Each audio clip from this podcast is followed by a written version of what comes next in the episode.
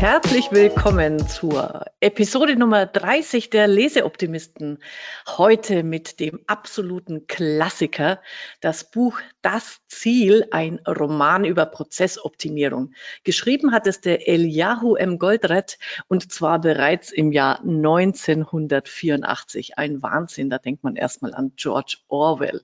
Ja, wen habe ich heute dabei? Und es ist quasi ein Sommercamp, ähm, nämlich zum ersten den Juri Radenovic. Hallo Juri, ich freue mich schon riesig, dieses tolle Buch mit dir zu besprechen. Hallo Angea. ja, und neben mir sitzt nämlich die Cordula Schneider. Wir sind hier in der Normandie in einem Ferienhaus, haben unsere Stellfinet-Strategiewoche und da arbeiten wir immer in einer schönen Umgebung, damit es besonders kreativ wird. Und sie wird sich hier heute also auch noch einklinken. Ein Experiment für uns zu dritt, da freue ich mich dann besonders drauf. Ja, Juri, äh, du hast hast mir ja das Buch Das Ziel ans Herz gelegt, dass wir das mal besprechen. Und ich gebe zu, für mich hat das ähm, sofort nostalgische Gefühle ausgelöst, weil äh, ich bereits, also 84 ist es erschienen, ich habe es, glaube ich, ähm, Anfang der 90er, Ende der 80er dann gelesen, als ich noch im BWL-Studium in Hamburg war.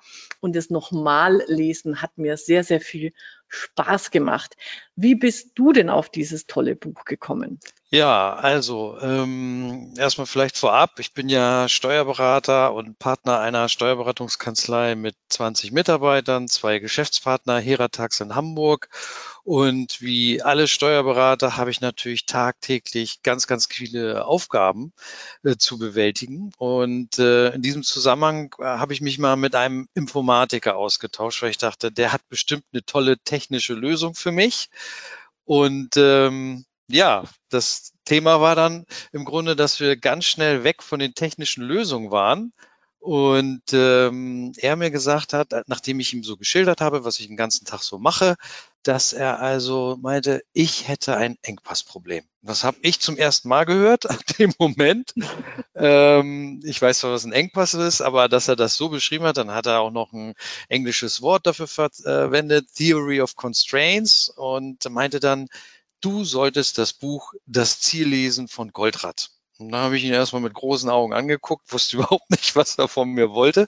Also ich habe im Gegensatz zu dir, Angela, in den 90er Jahren ja auch an der Uni in Hamburg zwar studiert, aber leider nicht das Buch gelesen, ich kannte es nicht. Und äh, ja, und so kam ich zu dem Buch und war begeistert. Und das begleitet mich tatsächlich seitdem fast täglich. Mhm, genau. Vielleicht für die Zuhörer, worum geht es in dem Buch? Äh, ganz kurzer Abriss. Es wird ja berichtet, also erstens wirklich, das war damals für mich äh, die, das sensationell neue, in Romanform wird hier ja. berichtet über eine Fabrik und den, äh, der Fabriksleiter, der Alex Rogo, der Held. Ich habe in dem Moment allerdings, als ich es wieder gelesen habe, habe ich an Karl Drogo gedacht, so nach dem Motto, die Dothraki äh, erobern die Welt. Ähm, und äh, der hat eben das Problem in seiner Fabrik, äh, sie haben Lieferengpässe, es stockt, es geht nicht vorwärts und es wird kein Geld verdient.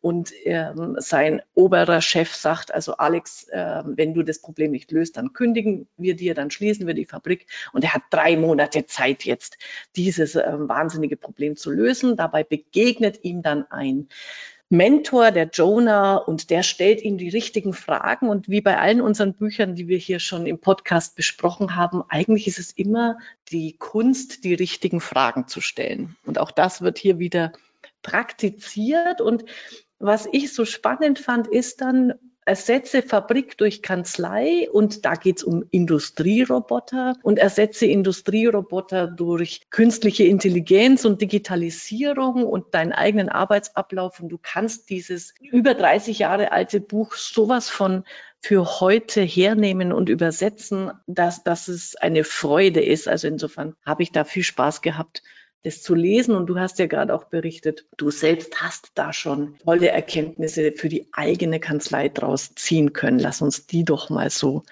bisschen durchbesprechen. Ja, gern. Also vielleicht beschreibe ich das nochmal. Also was mich seitdem wirklich immer begleitet, ist das, was ja auch hier immer wieder in dem Buch dargestellt wird.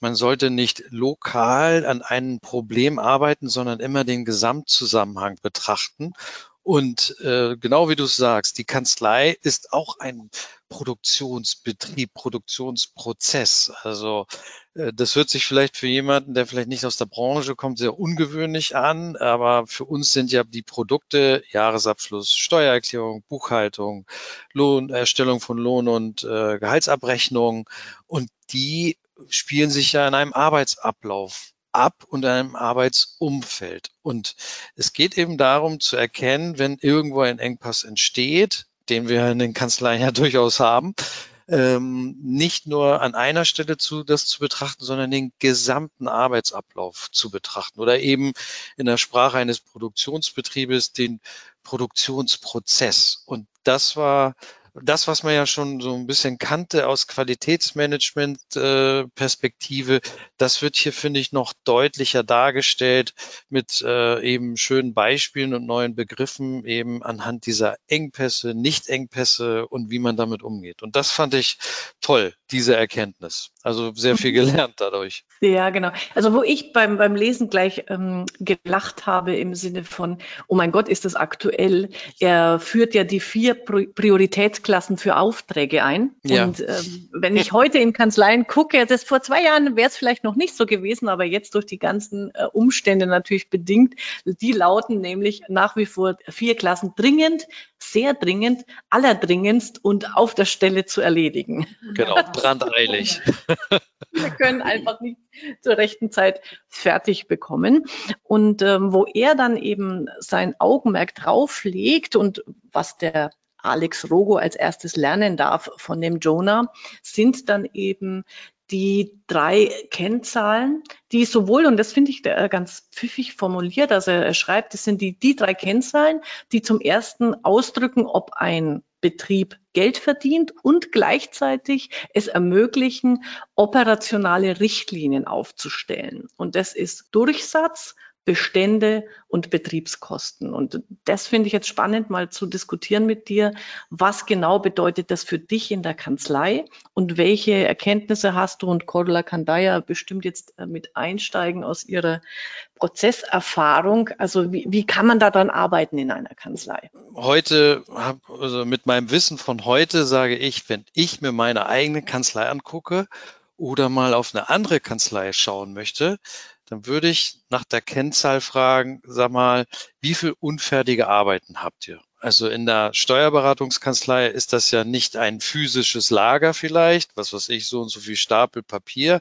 Im Zuge der Digitalisierung ist das ja dann eher unwichtig, sondern eben die nicht ab, abgerechneten Stunden. Das ist für mich der Lagerbestand. Und den würde ich mir als allererstes angucken wollen oder den gucken wir uns in der Kanzlei laufend an. Dann haben wir die Durchlaufzeiten. Das ist für mich im übergeordneten Sinne äh, Qualitätsmanagementsystem, also nicht nur Qualitätsmanagement, dass ich mal hier eine Checkliste habe oder da eine Checkliste, sondern ein durchgängiges System mit ganz, ganz wichtig, das wird auch in diesem Buch nochmal beschrieben, kontinuierlichen Verbesserungsprozess. Dass man also ein System schafft, dass es im Grunde nie endet. Das sind für mich, äh, das ist für mich der Bestandteil eben Durchlaufzeiten und natürlich irgendwo Betriebskosten. Klar, die muss man im Auge behalten. Das muss man miteinander ausbalancieren. Aber ich sehe in der Steuerberatungskanzlei eben diese beiden Komponenten, Durchlaufzeiten und Bestände, als die wichtigsten. Bei den Betriebskosten sage ich, naja, ich habe irgendwo die Personalkosten.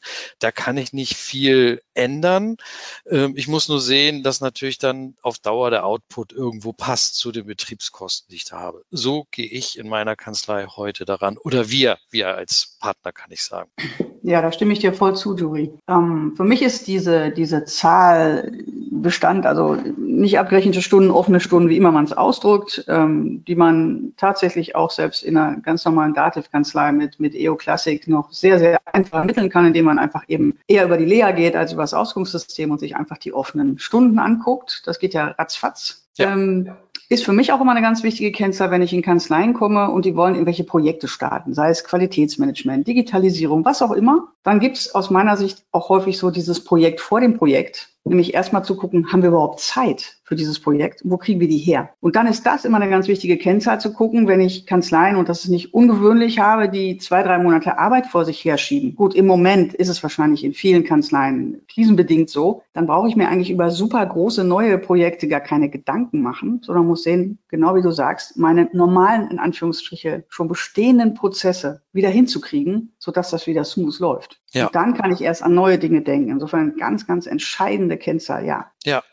Und zu dieser Prozessverbesserung fällt mir nochmal unser Buch ein, Angela, vergeude keine Krise. Da war ein schönes Kapitel, ich glaube, das war in dem Buch oder ich bin immer unsicher, vielleicht auch bei Henry Minzberg.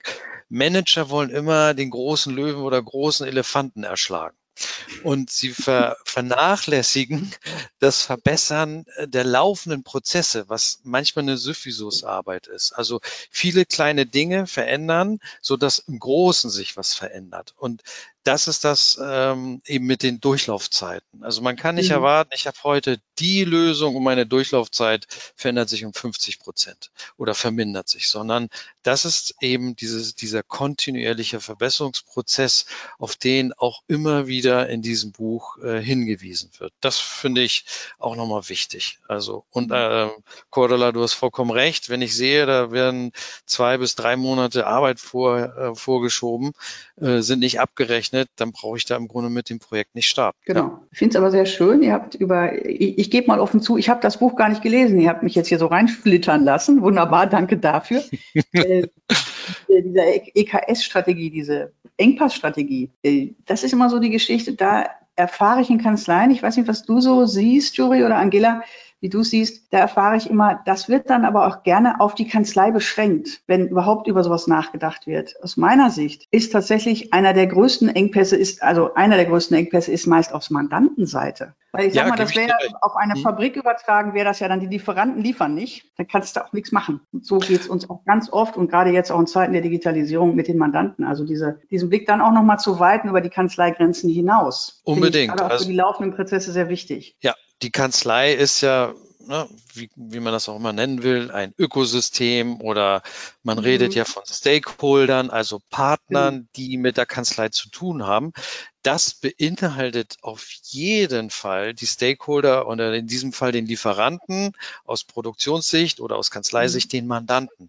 Und ich gebe dir vollkommen recht, sehr viele Engpässe entstehen dadurch, dass Daten vom Mandanten in die Kanzlei unstrukturiert kommen, zu falschen Zeiten und schon habe ich einen Engpass, den ich mir im Grunde genau. selber produziere, weil ich nicht dem Mandanten auch bestimmte Vorgaben mache. Also das geht so in die Richtung Just in Time wenn wir das wieder auf den Produktionsprozess beziehen, mhm. dass also die Daten in richtiger Güte zum richtigen Zeit. Völlig ja. richtig, was du sagst. Ganz mhm. klar.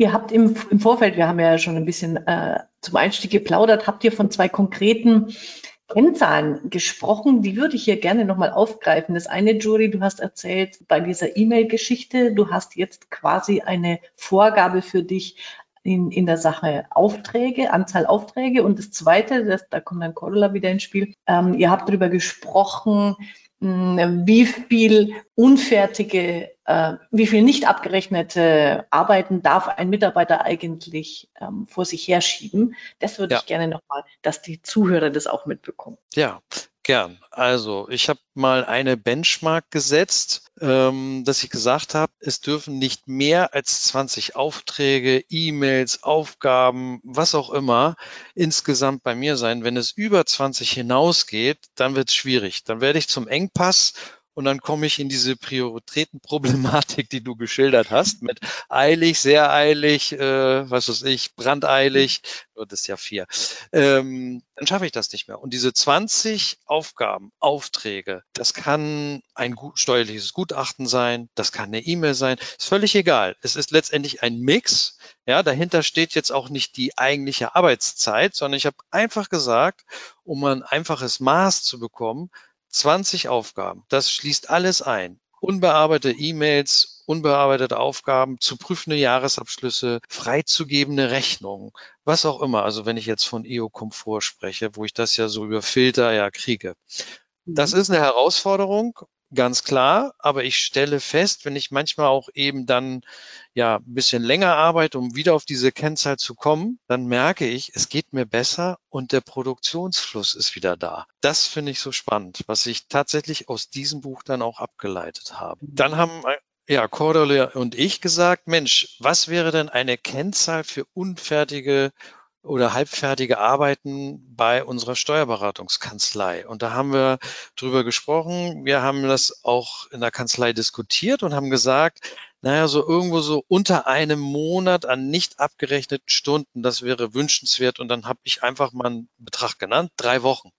Also nicht mehr als drei Wochen Arbeitszeit sollten irgendwo auf Lager sein. Und du, Cordula, hast ja noch mal ein, anderes Maß genannt, fand ich auch interessant. Das geht eigentlich in die Richtung von Goldrad und das Ziel, ja, also Durchlaufzeiten weiter runterzusetzen. Du hattest welche Zahl genannt? Also ich habe gesagt, eine Wochenstundenzahl. Das kommt ja mal darauf an, wie lange arbeitet der einzige, einzelne Mitarbeiter oder die Mitarbeiterin. Ja. Naja, das ist dann sicher schon Benchmark. Ich denke ja gerne in Benchmarks dann auch an der Stelle. Ja, klar. Aber man kann es ja vielleicht auch mal anders ausdrücken. Wenn ich sage, ich habe deine drei Wochenzahl, heißt das ja, wir haben drei Wochen gearbeitet, ohne Geld dafür zu kriegen. Korrekt. Ne? Insofern finde ich dein, dein Ding so einen Monat schon vernünftig, auch, auch jetzt, um es den Mitarbeitern zu erklären, warum das so wichtig ist, weil nach einem Monat gibt es Gehälter. Ja. Das hat was damit zu tun, haben wir auch Geld bekommen für das, was wir getan haben. Also wie lange müssen wir auf unser Geld warten? Das finde ich äh, auch eine schöne Sichtweise dann an der Stelle. Und die eine Woche ist sicher knackig, keine Frage. Aber ich glaube eben auch genau, was du gesagt hast, das führt einfach auch dazu, dass man diesen Backlog und in, im Sinne wirklich von Rucksack vielleicht mal an der Stelle nicht immer mit sich rumschleppen, wenn ich habe 100.000 unerledigte Aufgaben. Und wie das, irgendwann kommt ja immer dieser, ich weiß nicht, wie euch das geht, irgendwann kommt dieser Zeitpunkt, wo du merkst, egal was du jetzt tust, es wird nicht weniger. Du schaffst es nicht. Ja. Und das ist wirklich ein Stressmoment auch für Mitarbeiter, wo, wo es dann wirklich in negativen Stress um, umschlägt. Und wo du, ja. wo es dann, je nach, bei mir ist es tatsächlich so,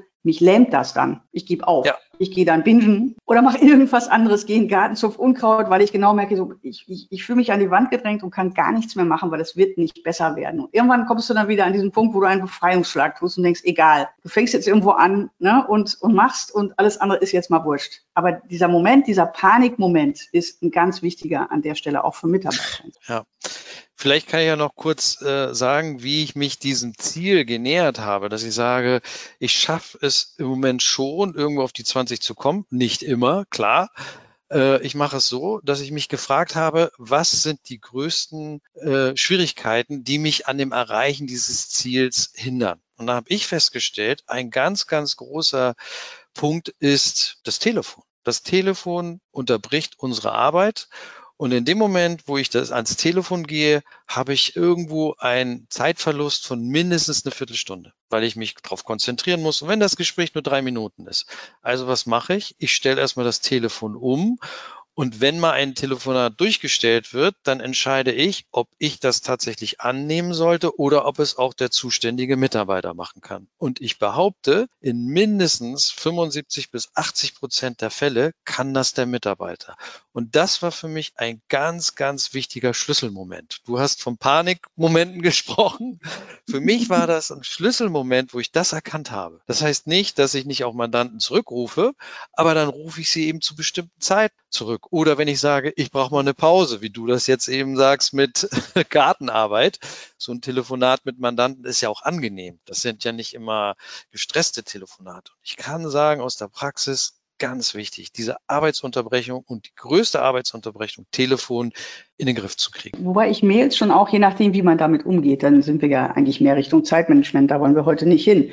Ähm, auch Mails können unterbrechen ähm, an der Stelle. Klar, natürlich. Aber ich glaube auch diese, diese Engpass-Strategie oder Engpass-konzentrierte Strategie, wie es ja wohl genau heißt, hat ja definitiv immer was mit Delegation zu tun, was du gerade angesprochen hast. Das ist ja ein zentraler Correct. Punkt. Wenn jemand Flaschenhals ist oder eben Engpass, dann heißt es, wenn ich die Arbeit nicht einfach weglöschen kann, und das kann ich an vielen Fällen nicht, muss ich sehen, dann muss sie ein anderer machen. Also natürlich kann ich im, im kontinuierlichen Verbesserungsprozess immer schauen, machen wir da Dinge, die einfach nicht sinnvoll sind und die wir weglassen können. So, die ja. Kanzleien, mit denen wir so zu tun haben, sind da aber schon ganz gut. Also da ist nichts mehr zum Weglassen. Das heißt, ja. dann muss ich sagen, kann es ein anderer machen oder kann es etwas anderes machen, sprich Automatisierung, Digitalisierung, Outsourcing, diese Dinge an der Stelle. Ja.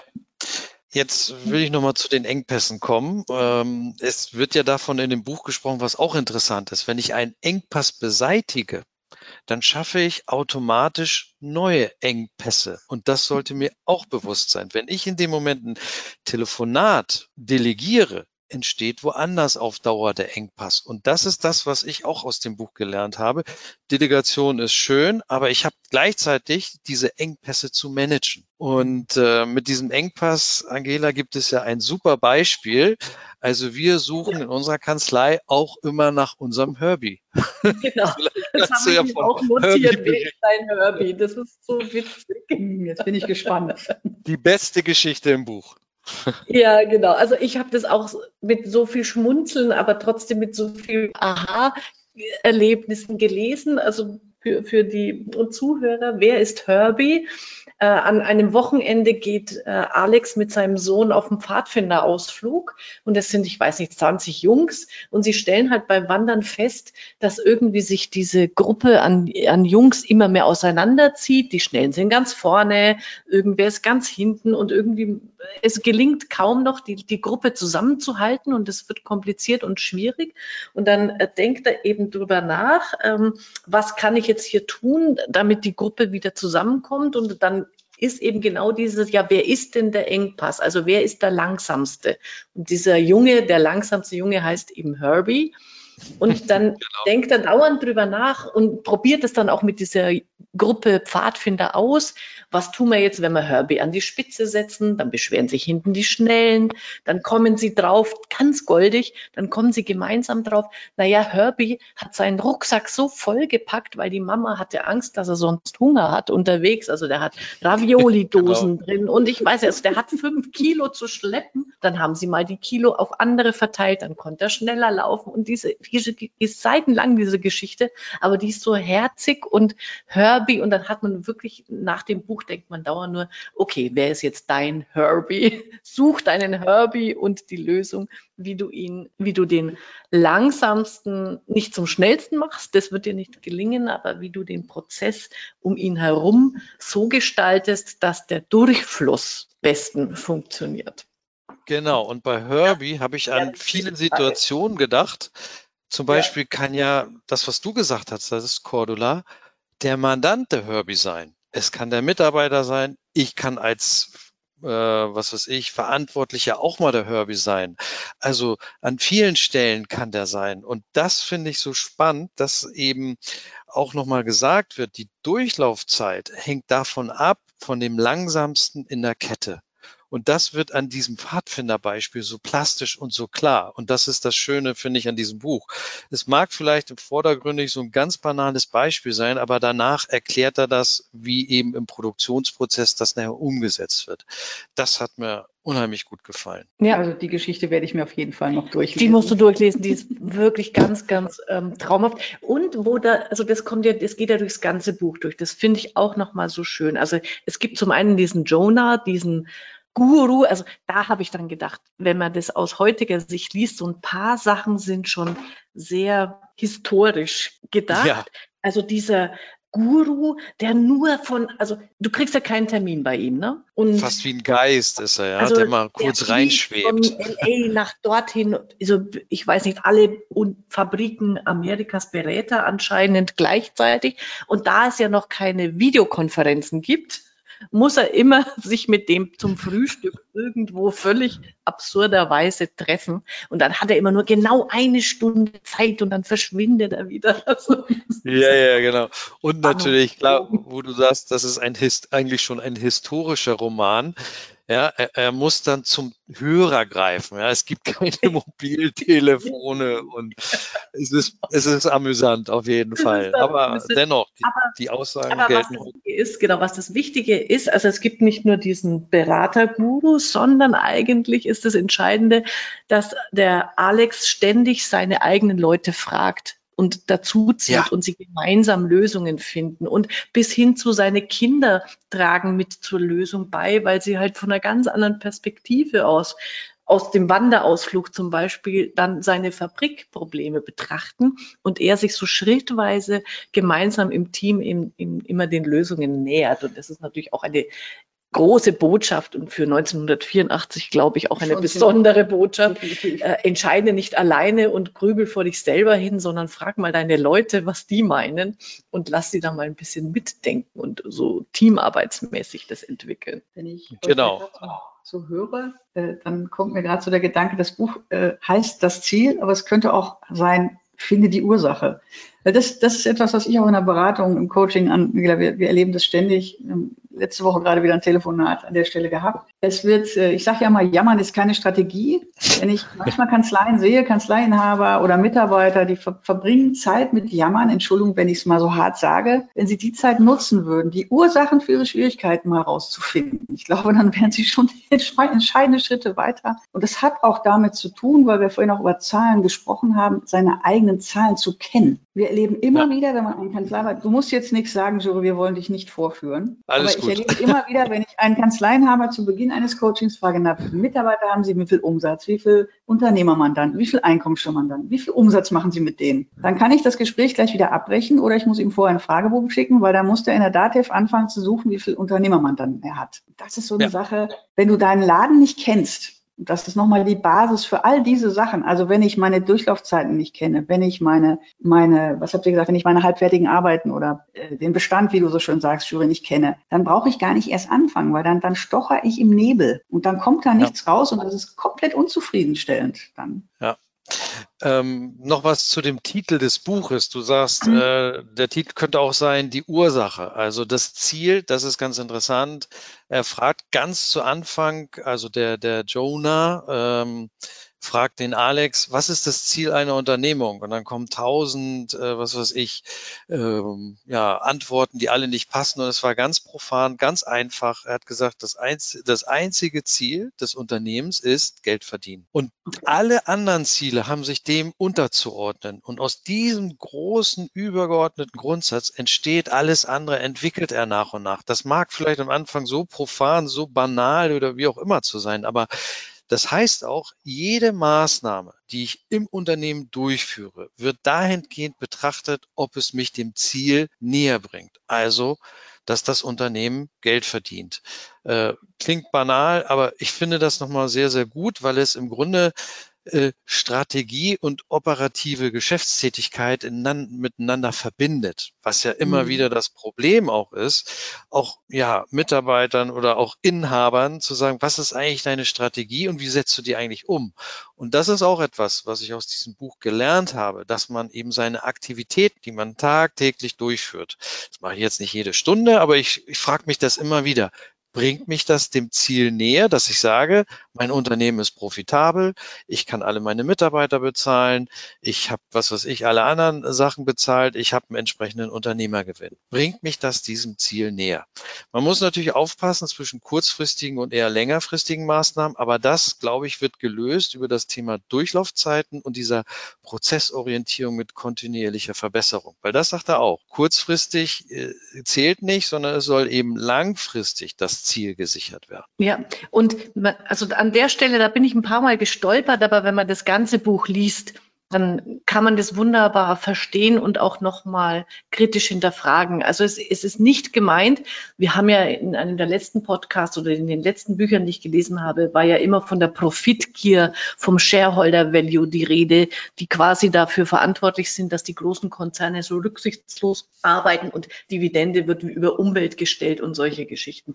Da, das meint er tatsächlich ganz anders, also ja, im guten korrekt. Sinne. Ähm, nämlich, er sagt, also wenn man es mal, es gibt irgend so ein Zitat über Gesundheit, aber das gilt für den Gewinn ja auch. Gewinn ist nicht alles, aber ohne Gewinn ist alles nichts.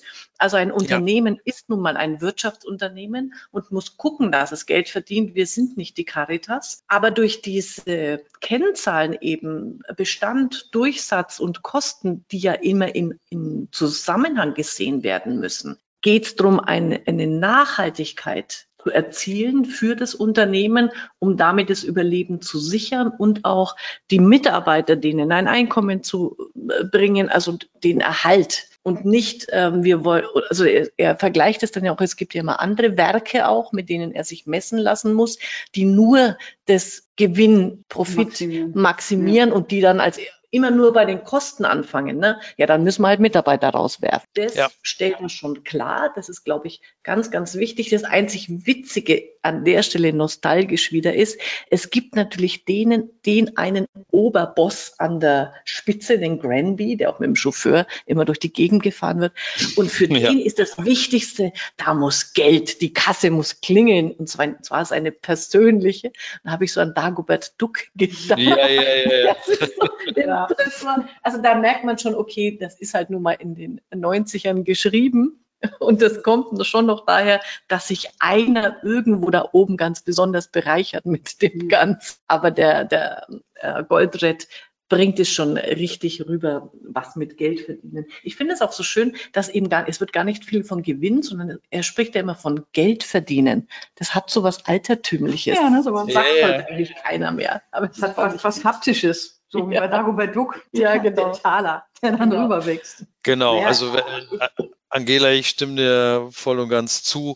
Wenn man das Buch liest, dann merkt man, er meint nicht diese kurzfristige Gewinnmaximierung, die gerade bei Börsen und notierten Unternehmen ja im Vordergrund stehen, sondern er spricht immer wieder von Nachhaltigkeit. Er spricht davon, dass das eben keine kurzfristige Lösung sein kann, sondern dass es immer mittel- und langfristige Lösung zu geben hat, dass das Unternehmen auf Dauer gesund ist. Also wo wir gerade mal dein Wort Gesundheit mal mit aufnehmen. Also das wird in dem Buch, denke denk ich, deutlich. Dafür äh, nimmt er auch zu sehr die Mitarbeiter mit ins Boot und hat diesen Teamgedanken und das würde dann überhaupt nicht passen. Also das finde ich auch sehr schön in dem Buch, dass er gezeigt hat, der Alex ist nicht, der Alex Rogo ist nicht der, der alles weiß, sondern letztendlich klar, er hat, er ist Führungskraft und zeigt die Richtung an, aber er hat immer seine Mitarbeiter auch als Berater und zusammen kommen sie dann zu den Lösungen. Und das ist das Schöne an diesem, auch wie du sagtest, in 80er Jahren war das wahrscheinlich bahnbrechend.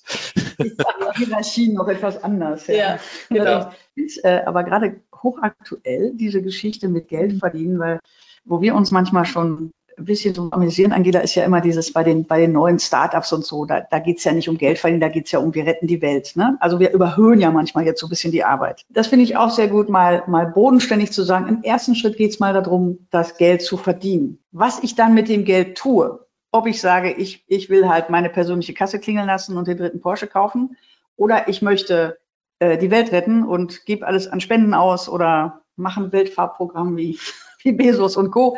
Das ist ja dann mal die zweite Entscheidung. Aber wenn ich, genau wie Angela sagt, das Geld gar nicht erst habe, dann brauche ich auch solche Rosinen nicht im Kopf haben, weil dann kann ich die ja gar nicht umsetzen.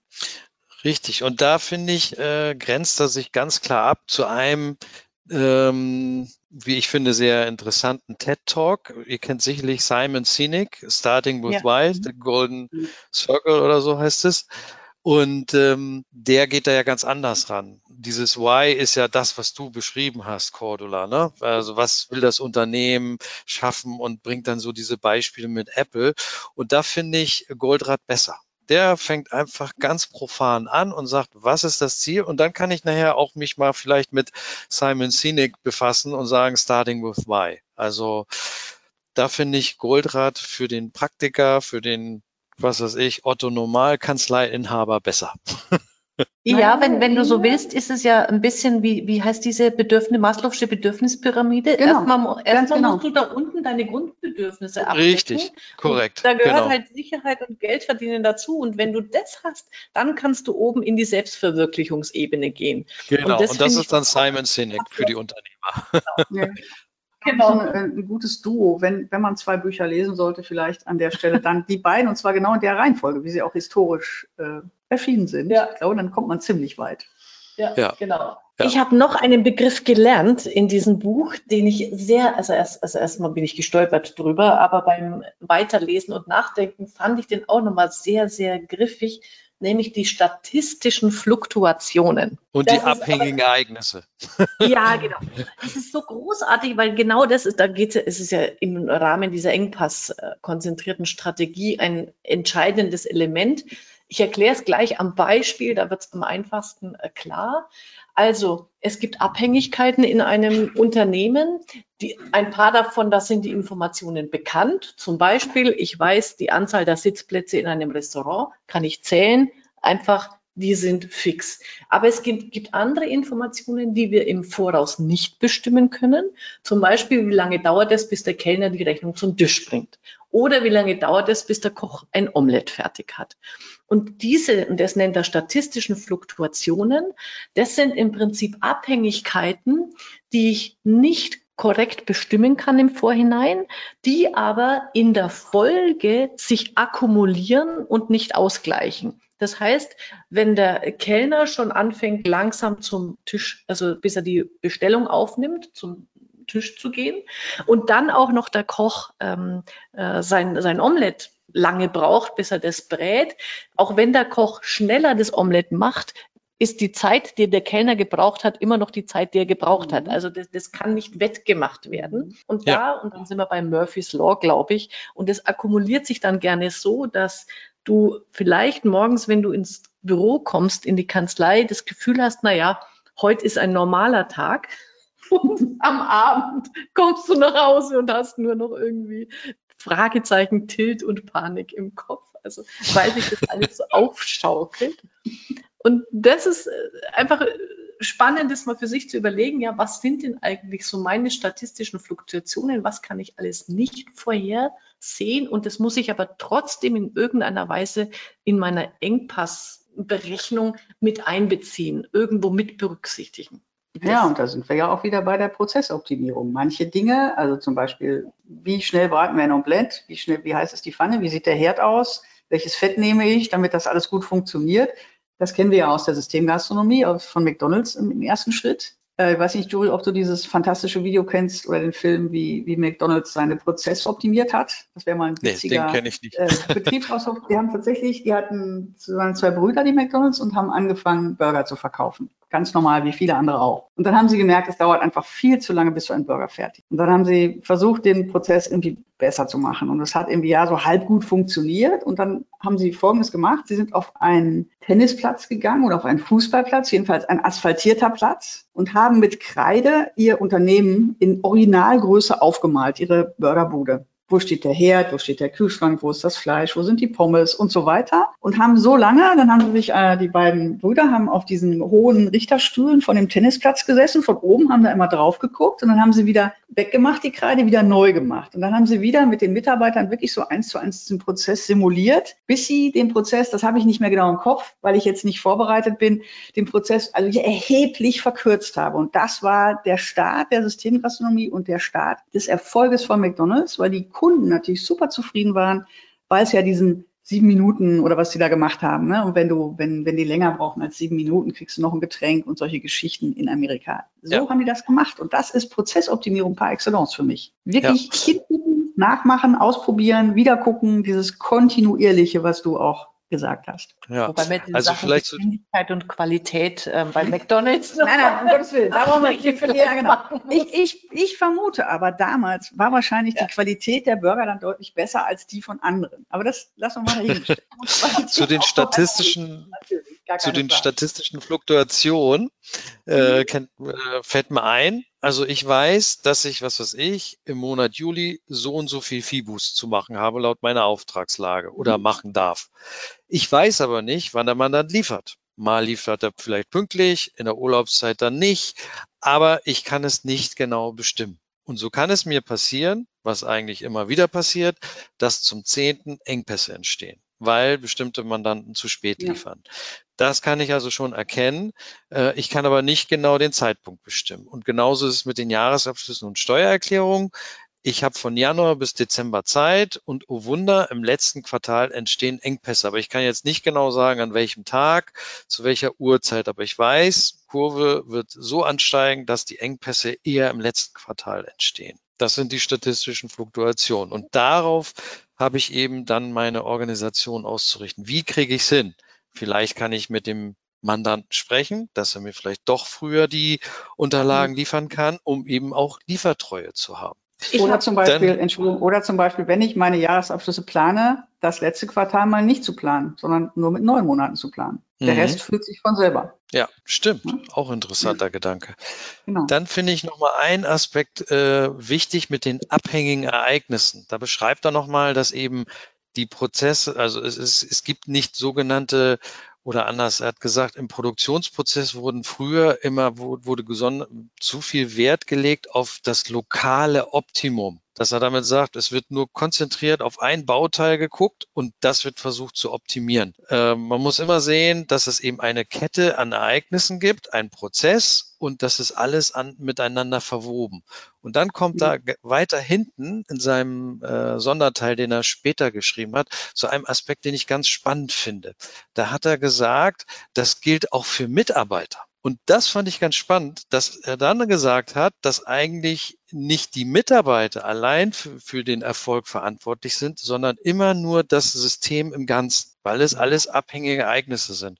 Und da habe ich wieder, finde ich, ein äh, wichtiges Argument zu sagen, dass ich eben Erfolgsabhängigkeit, äh, erfolgsabhängige Vergütung du ganz schwer messen kann und damit auch nur in seltenen Fällen oder gar nicht zahlen kann weil es eigentlich schlichtweg nicht möglich ist, das zu ermitteln für einen Einzelnen. Deswegen genau, bin ich auch, ja, deswegen bin ich ein Verfechter, wenn überhaupt, das gesamte Team zu sehen und nicht den Einzelnen. Ja.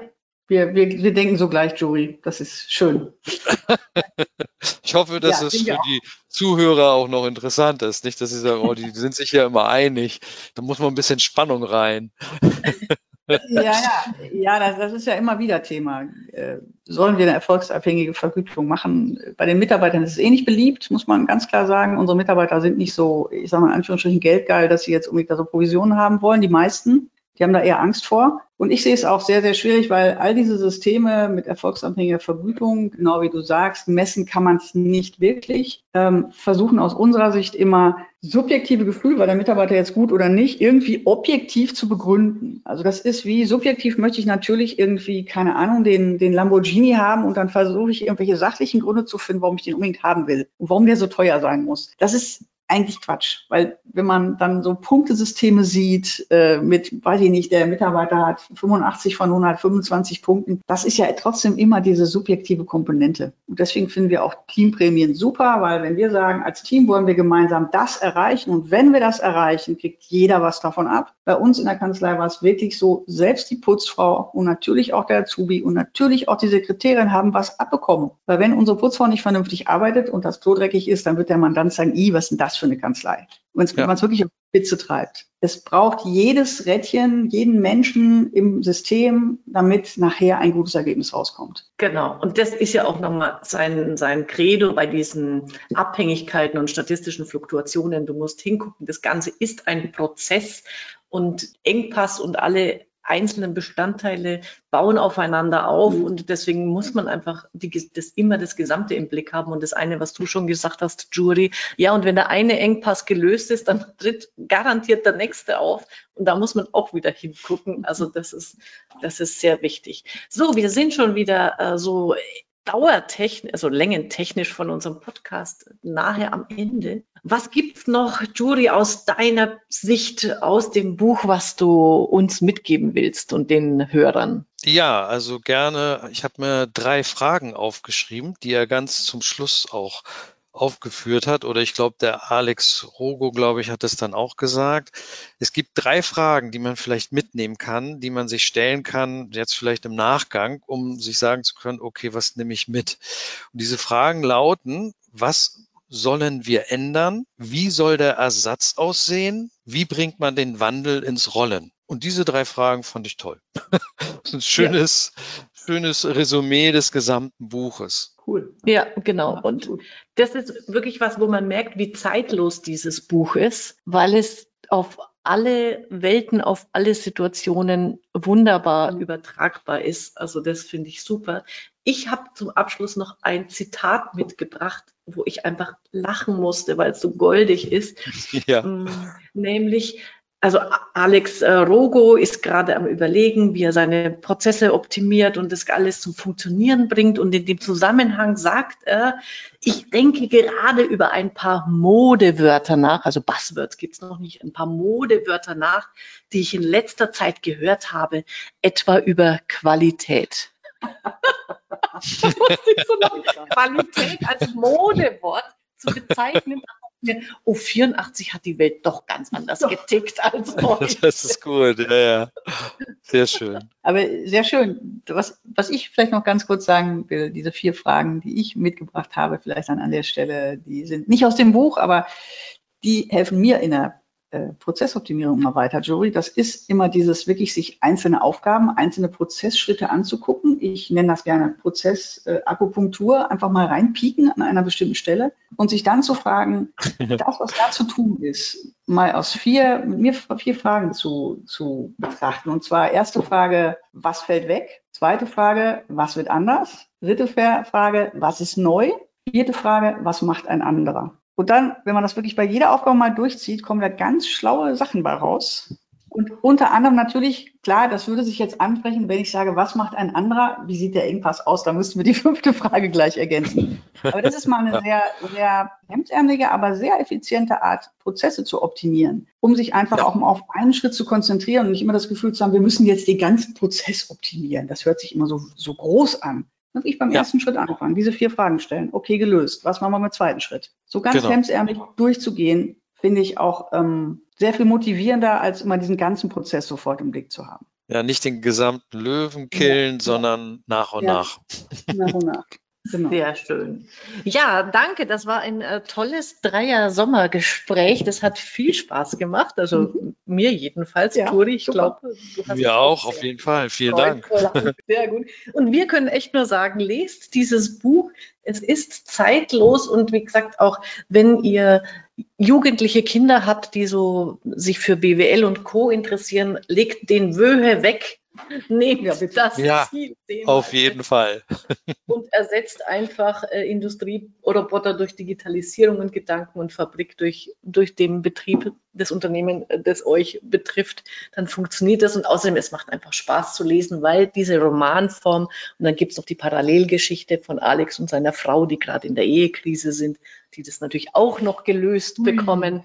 Also da lernt man dann auch noch, wie man als, also na gut, das ist auch nochmal das archaische Bild von, der Mann ist der Verdiener, der Geldverdiener, der die Familie ernährt und die arme Hausfrau wartet abends immer zu Hause Schön. mit dem Essen und er kommt nicht. Also das müsste man heutzutage, glaube ich, anders schreiben, damit es zeitgemäß ist. Aber da kann man ja gepflegt drüber weglesen. Aber es lohnt sich und es hat viel Spaß gemacht. Und ich sage nochmal, danke, Jury, dass du mir dieses Buch wieder ans Herz gelegt hast zum Lesen. Ich habe wirklich sehr viel. Gern Freude. doch. okay, dann vielen, vielen Dank euch beiden. Bis bald wieder. Genau, bis ja. zum nächsten Mal, Jury. Ciao. Ja. Ciao. Ciao.